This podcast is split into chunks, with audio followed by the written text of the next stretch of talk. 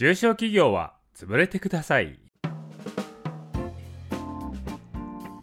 はいどうも、草食系 YouTuber のロックです。このラジオでは投資歴20年のロックがお金に関する知識から装飾系で稼ぐ方法など、あなたの人生を豊かにする方法をお伝えしております。はい、今回はですね、いきなりセンセーショナルなメッセージがですね、この政府から出されましたので、この辺を深掘っていきたいと思うんですけれども、もう中小企業は潰れなはれと、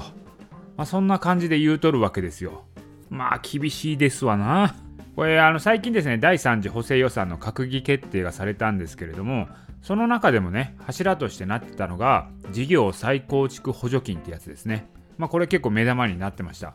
これはですね今コロナの影響で売り上げが下がっている事業者さん結構いると思うんですけれどもそれはそういう方々はもう諦めて違う事業をやってくださいとその時にかかるお金は補助しますよっていうね、まあ、そういう補助金なんですよいやー、そっちに持ってきたかと。やっぱりですね、元の世界には戻らないんだろうなと。まあ、そういう世界観を想定してるんやろうなっていう感じですね。だから無駄に儲からん事業をやるなと。さっさと撤退して儲かる事業をやってくださいよと。まあ、そういう新陳代謝も必要ですよっていう話なんですけども、まあ、これね、もともと言われてる日本企業の課題でもあったんですよね。もうゾンビ企業みたいなのがいっぱいあると。で、このコロナ禍で加速した感じですよね。今結構コロナ融資とかでお金はね結構融通できるようにはなってるんですけども、まあ、将来儲からんような企業こうだから事業を生き長えるだけ延命するだけのお金渡しても無駄金にしかならないわけなんですよ菅さんのブレーンでもあるアトキンソンっていう人がいるんですけどもそういう人もね中小企業なんて潰れてしまえって言うてましたからね、まあ、菅さんのブレーンがそういうこと言ってると。もうもう少し丁寧に言うといわゆる価値のない仕事。まあ、収益をちゃんと生み出さない企業なんかは潰れてしまえっていう感じではあったんですけど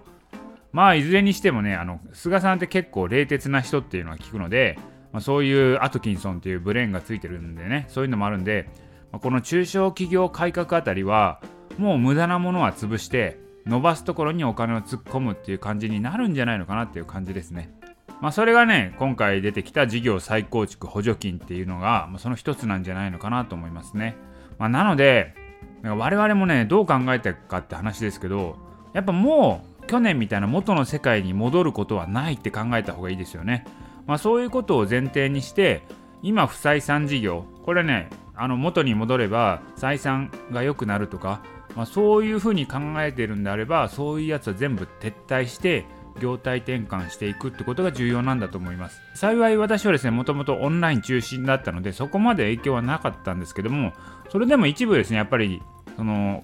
コロナでね大きく変わったことはありますと。営業ができなくなったところがあるんでそういうのはね今どんどんオンラインで作り直していってますね。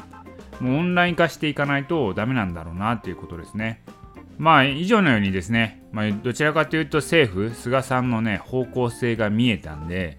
まあ、これからですね中小企業の新陳代謝儲からないものは潰して儲かるところにお金突っ込んでいくっていう流れが出てくるんじゃないのかなと思うのでやっぱりそういう時流を捉えていろいろビジネス考えていかなきゃいけないなというところですね。